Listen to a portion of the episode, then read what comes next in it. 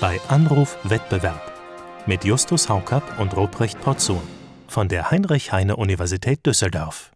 Hallo, liebe Freundinnen und Freunde des Wettbewerbsrechts und der Wettbewerbsökonomie.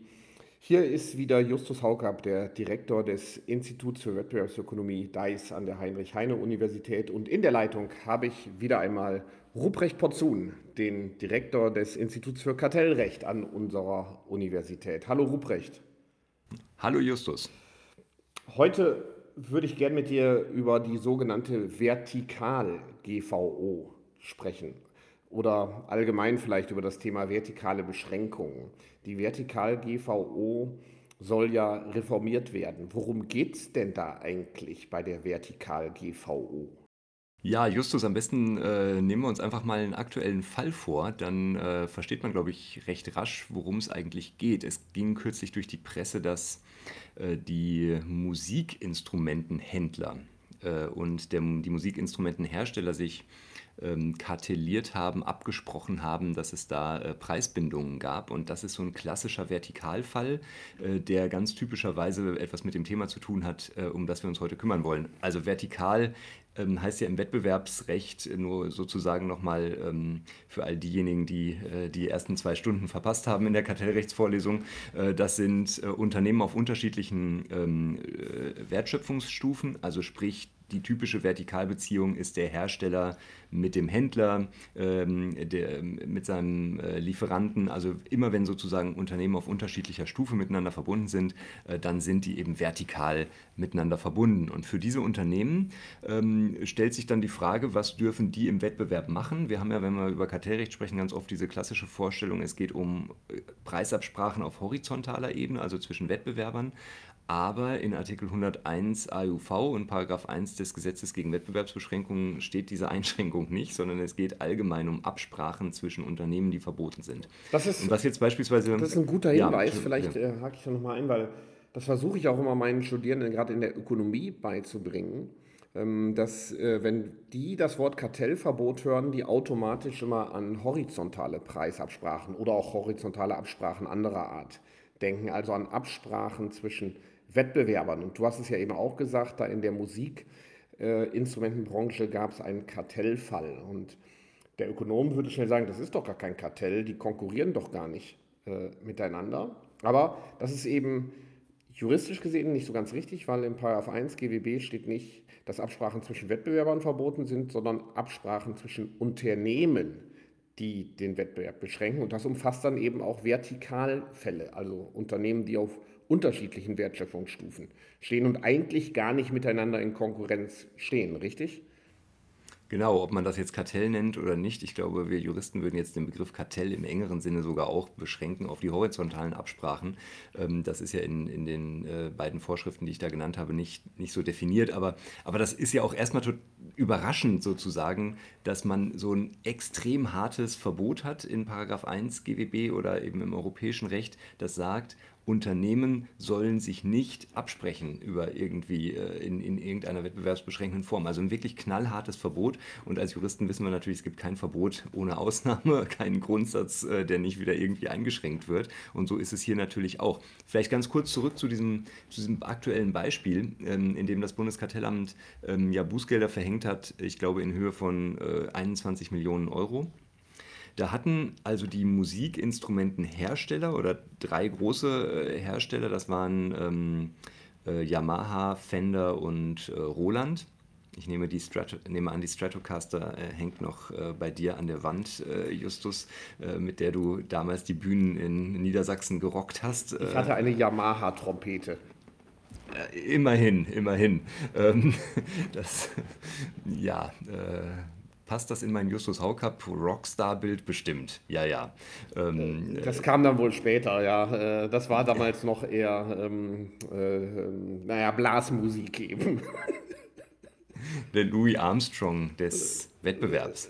Äh, ja, so. der ist dann doch nicht aus mir geworden, aber immerhin. Also, ähm, das ist auch lange her. Ja. Möglicherweise waren auch damals schon die Preise abgesprochen. Das ja, abgesprochen eben in dem Sinne, dass die, sein, dass ja. die äh, äh, puh, äh, ja, äh, dein Schadensersatzanspruch dann vor allem. Ne? Genau. genau. Also die, äh, die ähm, also was jetzt das Bundeskartellamt diesen Unternehmen vorwirft, ist, dass sie bei, vor allem bei den ganz großen ähm, Musikinstrumentenhändlern darauf hingewirkt haben, dass die, die für bestimmte Produkte die Mindestverkaufspreise nicht unterschreiten. Das heißt, es gibt, es gibt natürlich unfassbar viele äh, Musikinstrumentenhändler. Ich glaube, es werden auch immer weniger, aber jeder kennt ja so den Laden, der um die Ecke noch die Blockflöte äh, verkauft hat.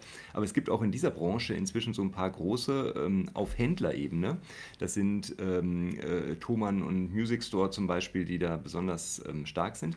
Und und in diesem Vertikalverhältnis zwischen, sagen wir mal, Yamaha und, und Thomann beispielsweise, da wurde eben darauf hingewirkt, dass Thomann, die auch im Internet total aktiv sind, dass die nicht unter einen bestimmten Preis für ein bestimmtes, was weiß ich, E-Piano oder äh, eine E-Gitarre oder sonstiges äh, Produkt runterrutschen. Und das bedeutet, und das ist jetzt sozusagen ja der Kern dessen, was wir tun. Ähm, der Händler war nicht mehr frei darin, seinen Verkaufspreis festzusetzen gegenüber dem Endkunden. Das heißt, er kann nicht mehr sagen, ich mache jetzt mal richtig Preiswettbewerb, ich hau das Ding raus für äh, 499 Euro, äh, sondern er war sozusagen immer auf der Linie, die ähm, der Hersteller vorgegeben hat oder das war so zumindest der, der Vorwurf oder das Ziel dieser, dieser Absprachen. Und das Entschuldigung, wenn ich jetzt hier nochmal so Kartellrecht äh, erste Stunde mache. Ne? Also die Hörerinnen und Hörer, die sich damit intensiver befassen, wissen das natürlich. Aber ich glaube, es ist immer ganz gut sozusagen das klarzustellen, weil dieses System der Vertikal-GVO ist etwas, das muss man halt echt erstmal verstehen, um sozusagen in diese, äh, oder da muss man vielleicht erstmal die, die Grundkonstellation verstehen, um dann zu sehen, wie wir darauf rechtlich reagieren. Ja, der, die Ökonomen sehen ja diese Vertikalbeschränkungen tendenziell etwas entspannter, äh, als das im Recht der Fall ist. Ähm, und da ist ja das Argument ganz simpel erstmal immer so, naja gut, wenn jetzt äh, ein Instrumentenhersteller die Preise vorgeben will und einem Händler gefällt das nicht, dann soll er halt andere Instrumente verkaufen.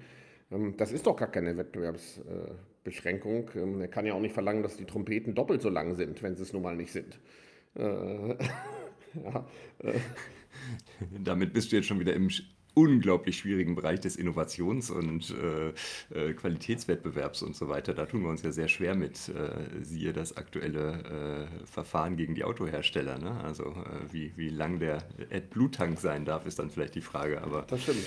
Aber bei den Preisen, ähm, ja, ist schon auch interessant, dass wir da eigentlich im, im Recht gar keine Einschränkung vornehmen, was zumindest wenn es um den echten Preiswettbewerb geht. Ja, bei anderen vertikalen Vereinbarungen sind wir dann nämlich ein bisschen großzügiger, aber, aber bei dieser Preis Preisbindung war es zumindest bislang so und wird es auch in Zukunft tendenziell so bleiben, dass die Händler frei sein müssen in ihrer Preissetzung. Und, und wenn ihr Ökonomen sagt, das ist äh, vielleicht gar nicht äh, so schlimm, dann ist es vielleicht, äh, äh, dann ist es vielleicht auch Ausdruck davon, dass man eben auch ein bestimmtes Bild von Wettbewerb und davon hat, wie Unternehmen am Markt agieren und, und dass sie und vielleicht eben auch einen Blick dafür hat, dass es eben Drucksituationen oder Abhängigkeiten gibt oder so, die man vielleicht jetzt nicht unbedingt immer mit Paragraph 20 oder Marktbeherrschung oder sowas erfassen will, die aber vielleicht doch eine Rolle spielen. Das kann sein. Es ist ja auch, wenn ich es äh, richtig sehe, vielleicht praktisch, aber zumindest theoretisch nicht unmöglich, dennoch Preisvorgaben zu machen. Oder? Äh, ja, es ist zumindest ein, also es, es fängt dann sehr schnell eine Grauzone an, also so, so in, dem, in dem Bereich, in dem ich äh, dann, äh, äh wo wir dann auch sozusagen hier zu unserem Thema Vertikal-GVO äh, äh, oder zu den schwierigen Fragen dieser Vertikal-GVO kommen, da, da fängt es dann sehr schnell an, ähm, durchaus schwierig zu werden. Aber vielleicht, vielleicht gehen wir nochmal sozusagen einen Schritt zurück. Also wir haben grundsätzlich das Verbot, ja, und wie schon gesagt, wir haben kein Verbot ohne Ausnahme und diese Ausnahme ist äh, festgelegt in Paragraph 2 des deutschen Kartellrechts, in Artikel 101 Absatz 3 des AEUV. Und nach diesem recht starken normativen Verbot, den Wettbewerb zu beschränken durch Absprachen, kommt, kommt jetzt die Einschränkung. Und die Einschränkung, die ist formuliert auf eine Art und Weise in diesen Vorschriften, die auch klugen Juristinnen und Juristen Kopfschmerzen bereitet, weil die Voraussetzungen echt extrem schwierig sind. Also das, ähm, ich will das, gar nicht, will das gar nicht vorlesen, wie das in Artikel 101 Absatz 3 formuliert ist, wann man eine Ausnahme vom äh, Kartellverbot oder von den wettbewerbsbeschränkenden, von dem Verbot wettbewerbsbeschränkender Absprachen kriegt. Aber es gibt da eben so vier Voraussetzungen, die, sind, die in dieser Vorschrift ähm, genannt sind. Es müssen Effizienzgewinne entstehen, die müssen an äh, Verbraucher weitergegeben werden, ähm, die dürfen nicht unerlässlich sein, äh, die Wettbewerbsbeschränkung darf nicht unerlässlich sein für die Erzielung dieser Gewinne und der Wettbewerb darf nicht ausgeschaltet werden. Und diese vier Voraussetzungen, die noch viel komplexer formuliert sind, als ich es jetzt hier zusammengefasst habe, die bereiten den Unternehmen regelmäßig Schwierigkeiten, weil sie einfach ganz schwer einschätzen können, wann dürfen wir denn ähm, jetzt mal annehmen, dass unsere konkrete Vorgehensweise vielleicht doch so effizient ist, so sinnvoll ist, wirtschaftlich so gerechtfertigt ist, dass wir aus dem Verbot rauskommen. Und um dieses Problem zu lösen, dass die Unternehmen selber sich einschätzen wollen und müssen, wann verstoße ich eigentlich gegen Kartellrecht, ist die Europäische Kommission den Unternehmen sehr weit entgegengekommen und hat gesagt, Freundinnen und Freunde, wir schenken euch eine Gruppenfreistellungsverordnung und zwar für ganz viele Vereinbarungen, nämlich für alle Vereinbarungen auf vertikaler Ebene. Und dann kommen wir von, von diesem Schritt, von diesem Artikel 101 Absatz 3, quasi in eine Konkretisierung dieser Freistellungen oder in eine große Ausnahme, nämlich in diese Gruppenfreistellungsverordnung, die Vertikal-GVO, wie wir die nennen, in der dann drin steht, alle vertikalen Vereinbarungen sind grundsätzlich, grundsätzlich ja, ausgenommen vom, von dem äh, Verbot. Das heißt, ich darf da grundsätzlich erstmal alles vereinbaren. Und es sei denn wiederum, nicht? Also es gibt genau. ja wohl keine Ausnahme von der Ausnahme. äh, ähm, es geht um sogenannte Kernbeschränkungen, also Core Restrictions, äh, wenn ich das richtig sehe. Da gibt es ja keinerlei Ausnahme oder ähm, gibt doch, ich glaube, das ist auch falsch. Es gibt auch dann nochmal wieder eine Ausnahme, denn auch da kann ich eine Einzelfreistellung durchaus beantragen. Ähm, aber diese Preisbindung ist erstmal anders als etwa in den USA seit dem sogenannten Legion-Urteil äh, eine sogenannte Kernbeschränkung. Äh, richtig? Genau. Das ergibt sich dann wieder äh, rum aus Artikel 4 dieser Gruppenfreistellungsverordnung. Also es ist, es ist für Juristen einfach so schön, ja, weil es, es ist immer so Grundsatz, Ausnahme, Ausnahme, Unterausnahme, Unterausnahme. Es ist herrlich, ja. Also da kannst du dich wirklich äh, tagelang äh, durch das Labyrinth des Gesetzestextes äh, wieseln. Ähm, und das machen wir ja, dafür werden wir ja ausgebildet. Das ist sozusagen unser lebenslanger Traum, möglichst komplizierte Vorschriften analysieren zu dürfen. Und in dem Artikel 4 ist dann sozusagen wieder die Ausnahme von dieser Ausnahme äh, drin. Ähm, und äh, da steht eben drin, dass, ähm, ich vereinfache es jetzt wieder sehr stark, da steht drin, also Preisbindung der zweiten Hand, die Beschränkung des, der ähm, Wiederverkaufspreise durch den Hersteller ist verboten.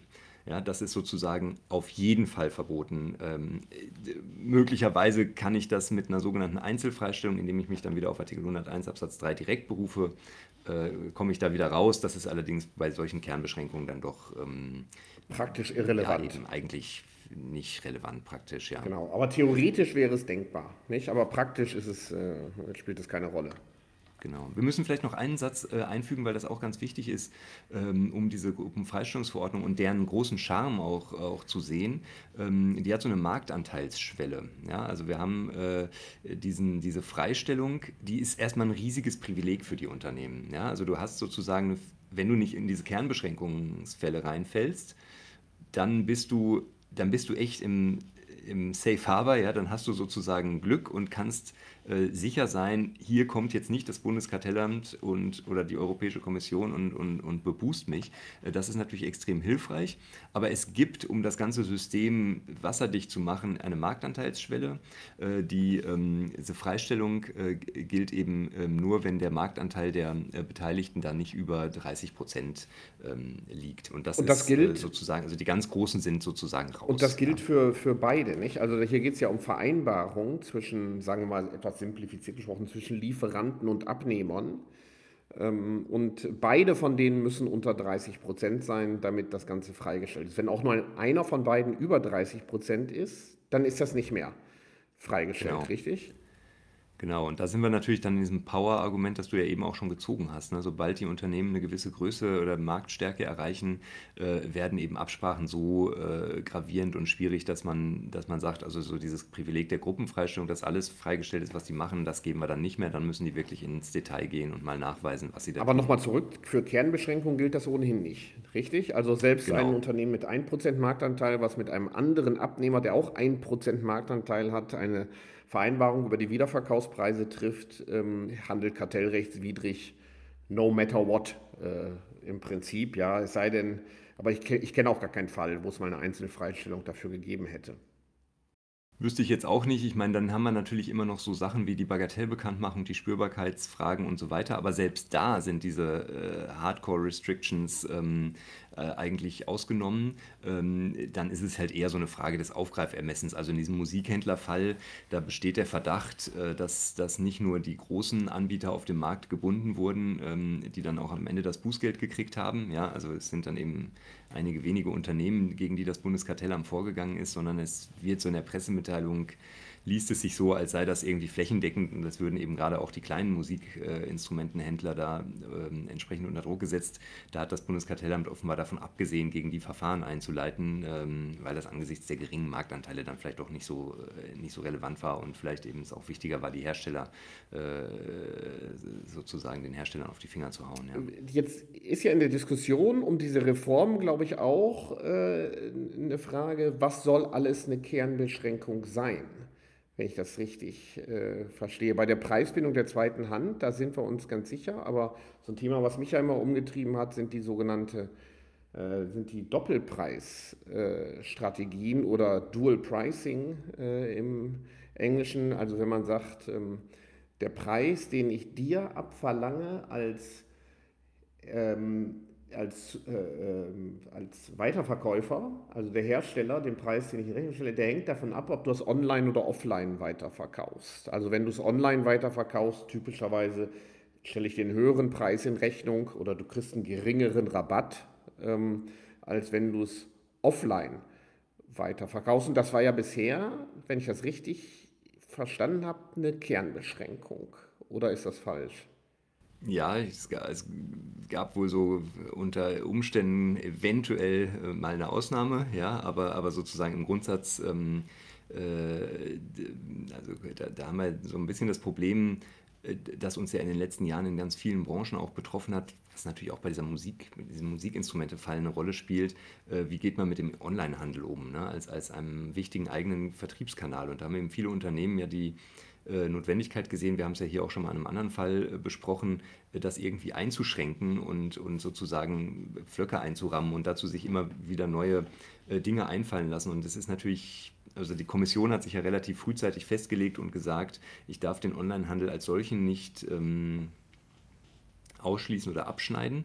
Und das sind dann ja ganz unterschiedliche Mechanismen, mit denen ich das machen kann. Und auch wenn wir jetzt hier so sagen, äh, darf man da unterschiedliche Preise setzen oder ähnliches, die Fälle sind ja oft gar nicht so gestrickt, dass man sofort sieht, äh, ach guck mal, von dem nimmt er jetzt, äh, oder da sagt er 10 Euro, da sagt er äh, 15 Euro. So ist es ja dann äh, oft nicht, sondern es ist ja oft in den Verträgen viel komplexer und komplizierter geregelt, gerade weil man ja auch versucht, an diesen, an diesen Klippen irgendwie vorbeizukommen, ob jetzt mit in guter oder böser Absicht oder weil man vielleicht auch mal was ausprobiert, weil es noch gar nicht so, so klar geregelt ist. Wir haben ja bei, dem, bei der Vertikal-GVO, die derzeit noch in Kraft ist, ja, die stammt aus dem Jahr 2010, als der Onlinehandel auch noch nicht diese Prominenz hatte, die wir heute haben. Also die war damals zwar schon auch da, aber die Kommission wusste damals auch einfach noch nicht so ganz genau, wie sollen wir das denn jetzt regeln, wie entwickelt sich das.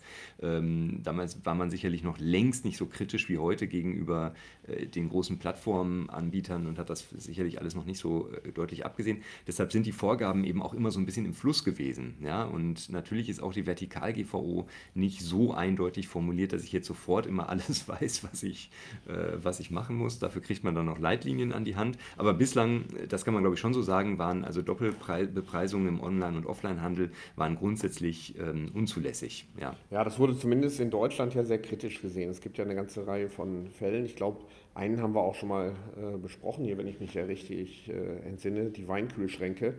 Ähm, Richtig. Und ähm, es gab aber auch vorher einen Fall, den ich immer ganz interessant fand, Lego. Ja, die haben ja damals, ich erinnere mich, ähm, nicht ähm, gesagt, wir ähm, machen direkt unterschiedliche Preise, sondern haben das an den Regalmetern festgemacht. Äh, und dann haben die Online-Händler gesagt, ja gut, wir haben ja gar keine Regalmeter, wir haben ja nur ein Lager.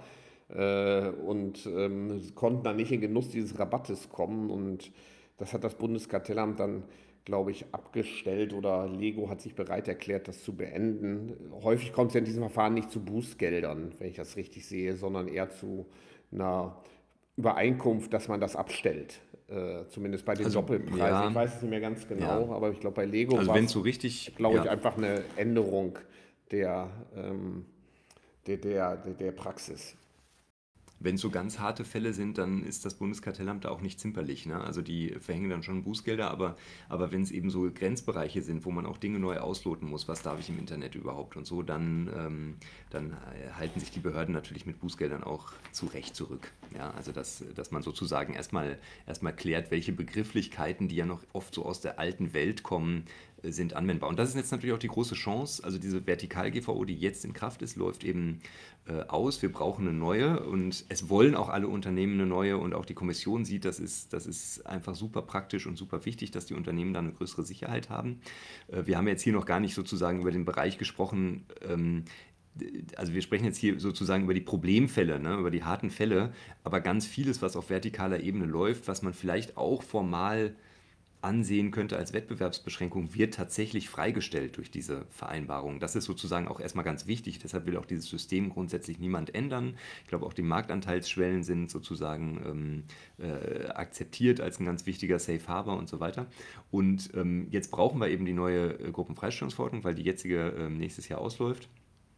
Die Kommission hat diesen Entwurf äh, vorgelegt, einen neuen Entwurf für diese ähm, äh, GVO. Und, ähm, und daran sozusagen arbeiten wir uns jetzt gerade ab. Und da sind jetzt eben diese Anpassungen drin, die wir ähm, für den sich komplett veränderten Handel einfach brauchen. Ja, und das ist, und da fallen eben jetzt solche Sachen wie äh, die Doppelbepreisung für Online- und Offline-Angebote fällt jetzt drunter und das soll etwas äh, erleichtert werden im Vergleich zur äh, bisherigen ähm, Das ist was, was ich als Ökonom sehr begrüße, äh, muss ich sagen. Aber bevor ich sage, warum das so ist und warum ich glaube, dass das nicht nur ähm, notwendig sogar, sondern richtig gut ist, dass das äh, so gemacht wird, vielleicht auch nochmal äh, darauf hingewiesen, wir haben ja doch einen ganz fundamentalen Unterschied zwischen horizontalen Absprachen oder horizontalen Vereinbarungen und vertikalen, weil äh, in der vertikalen Beziehung muss ich ja miteinander reden. Ich muss ja Absprachen äh, treffen. Ich kann ja, äh, das ist ja nicht so, wie man sich das vielleicht ganz naiv vorstellen müsste, dass der Händler zum Hersteller kommt, die Sachen, die er weiterverkaufen will, dort aus dem Regal nimmt äh, und dann zur Kasse geht, etwa bei der Metro und sagt, so, das kaufe ich jetzt und verkaufe es weiter.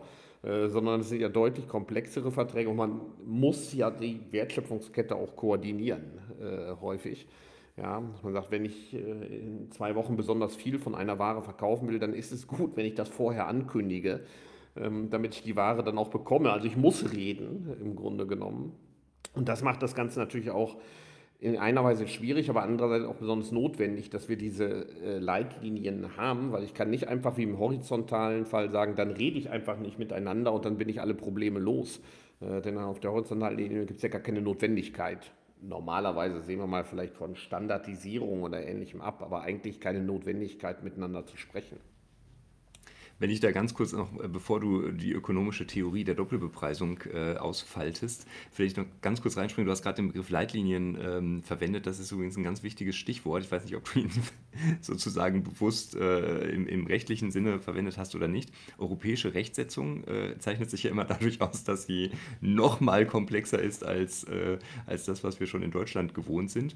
Und neben der Vertikal-GVO gibt es auch noch die erläuternden Leitlinien der Europäischen Kommission. Ja? Und die werden jetzt auch gerade ähm, revidiert. Und ganz vieles von dem, was wir jetzt sozusagen auch überlegen, steht gar nicht so unmittelbar in, der, in dem eigentlichen Verordnungstext drin, sondern wird dann von der Kommission in diesen Leitlinien konkretisiert, die auf einer darunterliegenden Hierarchieebene äh, äh, stattfinden. Und dann haben wir noch, äh, um das Ganze zu äh, sozusagen perfekt zu machen, haben wir noch vor dem eigentlichen Verordnungstext die Erwägungsgründe, die, äh, die, so, wie so eine Art Präambel sozusagen dem Gesetzestext vorgeschaltet sind. Also wenn man das ganze System in seiner vollen ähm, Schönheit ermessen will, dann muss man also sich durch die Erwägungsgründe, die Verordnungen äh, und die Leitlinien äh, fräsen und für die Leitlinien braucht man dann noch eigene Kommentare, damit man das wieder versteht. Oh, da habe ich aber eine interessante Frage. Ähm es gab ja gerade bei uns in dieser Vertikalbeziehung ähm, das vom Kartellamt ähm, äh, innovativ, aber dann doch selten genutzte äh, neue Instrument des Vorsitzenden schreiben äh, oder, die, oder der Handreichung. Ähm, wird die eigentlich auch kommentiert in der Kommentarliteratur? Äh, also es gibt ja nichts, was wir nicht kommentieren, aber ich glaube, mich zu erinnern, dass es tatsächlich auch äh, in den, in den großen kartellrechtlichen Kommentaren gibt es nochmal eine eigene, äh, gibt es dann schon noch so eigene Abschnitte zu diesem Vorsitzenden schreiben. Ja, also das hat ja gerade bei der Preisbindung ähm, Riesenaufsehen äh, erregt, weil die ähm, also ich glaube, es kommen zwei Dinge zu, zusammen. Das war ja so ein, ich glaube, es war der Lebensmittelhandel, ja. um den es da ursprünglich ging. Ne? Und ähm, da die Praktiken die dort stattfinden, also wo, wo sozusagen in der Day-to-Day-Praxis jeden Tag äh, die Leute irgendwie miteinander sprechen, wie sie den Vertrieb optimieren können, wenn ich das jetzt mal ja. so ausdrücken darf, ja. Ähm, die stoßen auf, auf ein relativ hartes Gesetz und dann kommt das Bundeskartellamt, geht da rein, stellt fest, was ihr da macht, das ist echt sehr schwierig und kartellrechtswidrig. Jetzt hauen wir mal eine Handreichung raus, die euch ähm, irgendwie sozusagen die Vorgaben äh, vorgibt. Und diese Handreichung war relativ hart. Ja? Und das war eben, die nahm die Form eines Vorsitzenden schreiben an. Also der Vorsitzende der Beschlussabteilung hat eben dieses Schreiben verfasst und an die interessierten Kreise geschickt. Und das, ähm, das verbreitete sich dann sozusagen in der Branche und hat da auch für viel Aufsehen gesorgt, weil man eben, weil es eben doch durchaus eine große Diskrepanz gab zwischen dem, was, es, was man bislang so tat hat. Und, und natürlich erzählen einem Vertriebsleute äh, von großen Herstellern, ja, ja klar, rufen wir jeden Tag bei unseren äh, Leuten in den Handelsunternehmen an und sagen, denen könnt ihr bitte äh, ähm, darauf achten, dass, dass unsere Produkte da im Preis nicht abrutschen oder, oder äh, wollt ihr nicht ein bisschen mehr von uns verkaufen und sonst was. Und natürlich spricht man dann sozusagen sehr intensiv miteinander. Und, ähm, äh, und dieses Vorsitzendenschreiben, das in Deutschland dann zum Teil Schockwellen in diesen entsprechenden Branchen ausgelöst hat, ähm, äh, was aber allerdings aus meiner Sicht jetzt auch juristisch völlig äh, nachvollziehbar war, was das Bundeskartellamt da gemacht hat. Ja, die gesetzlichen Vorgaben haben die sich ja nicht zwingend ausgedacht.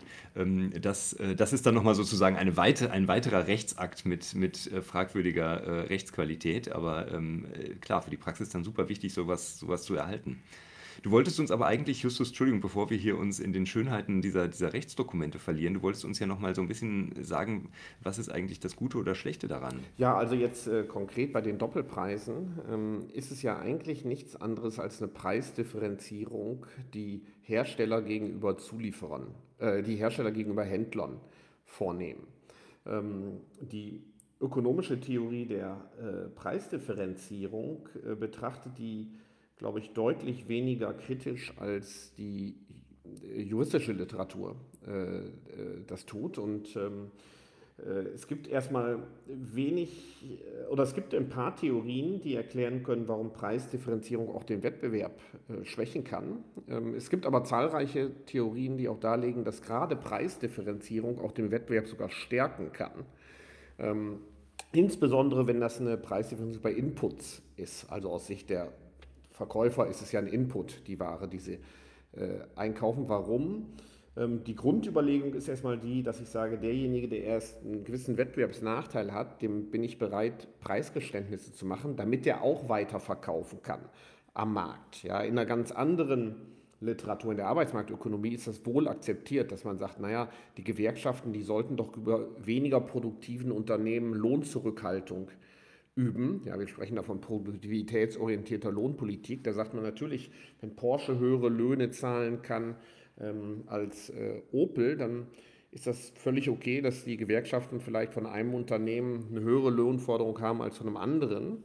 Ähm, und das kann dann auch wettbewerbsfördernd sogar sein, weil man dem eigentlich schwächeren Unternehmen ein bisschen, das ein bisschen unterstützt. Und das mag auch im Interesse des Anbieters äh, sogar sein, des Herstellers, weil er sagt, dadurch halte ich mir ein weiteres Unternehmen, einen weiteren Abnehmer am Leben, der sonst vielleicht sogar verschwinden würde äh, vom Markt. Das ist ja hier im Handel dann sozusagen das Sterben der Innenstädte, was da thematisiert wird. Und man sagt, ist da nicht sogar die Gefahr, dass der stationäre Handel weiter zurückgedrängt wird?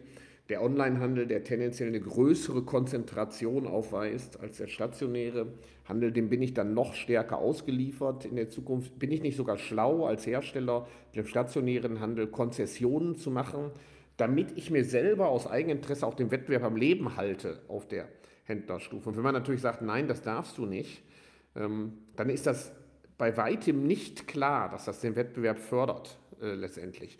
Das kann dann im Einzelfall so sein und im Einzelfall anders, aber wenn ich sage, ich habe da prinzipiell erst schon mal eine große Unklarheit, dann spricht das halt nicht dafür, das zu einer Kernbeschränkung zu machen, sondern tatsächlich differenzierter hinzugucken. Und das macht ja nun gerade die Kernbeschränkung eben nicht. Die guckt doch relativ undifferenziert darauf. Deswegen glaube ich, ist gerade bei diesen Doppelpreisen die differenziertere Betrachtung sehr geboten. Das ist schön, äh, dass wir das am Schluss unseres äh, kleinen an der Oberfläche Kratzens im Bereich vertikaler Vereinbarungen äh, nochmal so deutlich hören, weil ja das auch gerade, ich meine, wir haben am Anfang auch so ein bisschen uns darüber lustig gemacht, wie, wie ähm, juristisch dann sowas ausdifferenziert wird in Regeln und Unterregeln und so weiter, was ja die Rechtssicherheit nicht immer fördert. Ja? Also es ist ja nicht so, dass du sozusagen, wenn du je mehr du sozusagen ausdifferenzierst, desto schwieriger wird es vielleicht auch im Einzelfall, desto ungerechter wird es dann vielleicht auch, oder empfinden das manche Leute dann auch, wenn sozusagen dann für jede Unterausnahme wieder irgendwie was neu geregelt wird. Und das lässt sich auch juristisch oft gar nicht abbilden. Aber das ist eben der Ansatz der Juristen auf der einen Seite und der Ökonomen auf der anderen Seite. Also ihr habt sozusagen die Einzelfall, äh, du hast es jetzt gerade nochmal gesagt, Einzelfallbetrachtung, Differenzierung und so weiter und da dann sozusagen das Maß zu finden, wie man das in Einklang bringt, das ist genau der Witz und das Spannende an diesen Vertikal-GVO-Geschichten. Das, das finde ich auch. Ich ähm, glaube auch, dass die, die, Ökonomen, die sagen, es muss immer eine Einzelfallbetrachtung geben, das ist schlechte Ökonomie. Ja, das ist keine gute Ökonomie.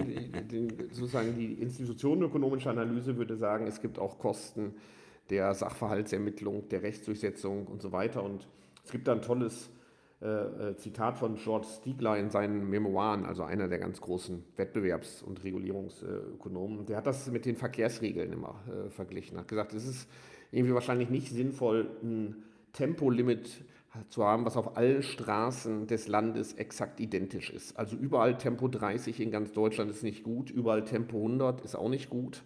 Ähm, aber gar kein Tempolimit, also die Einzelfallbetrachtung, jeder soll genauso schnell fahren, wie er kann und seinen Fähigkeiten, weiß man, das wäre völliger Schwachsinn. Also irgendwas dazwischen ist gut. Ja, hier ist Tempo 30, da ist Tempo 50, da ist Tempo 100, da ist Tempo 130, was auch immer. Ja, eine Ausdifferenzierung äh, von Regeln macht durchaus Sinn und ich glaube, das verstehen sogar Ökonomen. Ich hoffe, wir treffen immer das richtige Maß. Ich bin versucht, jetzt zum Thema Tempolimit äh, sofort wieder einzusteigen, aber vielleicht heben wir uns das mal für eine andere Folge auf. Das können wir uns mal äh, für eine, das kommt ja möglicherweise äh, als Thema zumindest nach der Bundestagswahl. Also das können wir uns dann für, für, ähm, äh, für ein andermal aufheben. Es war jedenfalls wieder amüsant und äh, lehrreich mit dir äh, durch die Vertikal-GVO zu brettern, äh, Justus. Und ähm, ich freue mich dann auf die nächste Woche. Ja, da freue ich mich auch, äh, Ruprecht. Ähm, vielen Dank für deine ähm, Erläuterung äh, dieses doch nicht ganz unkomplexen Themas. Bis demnächst. Tschüss. Tschüss.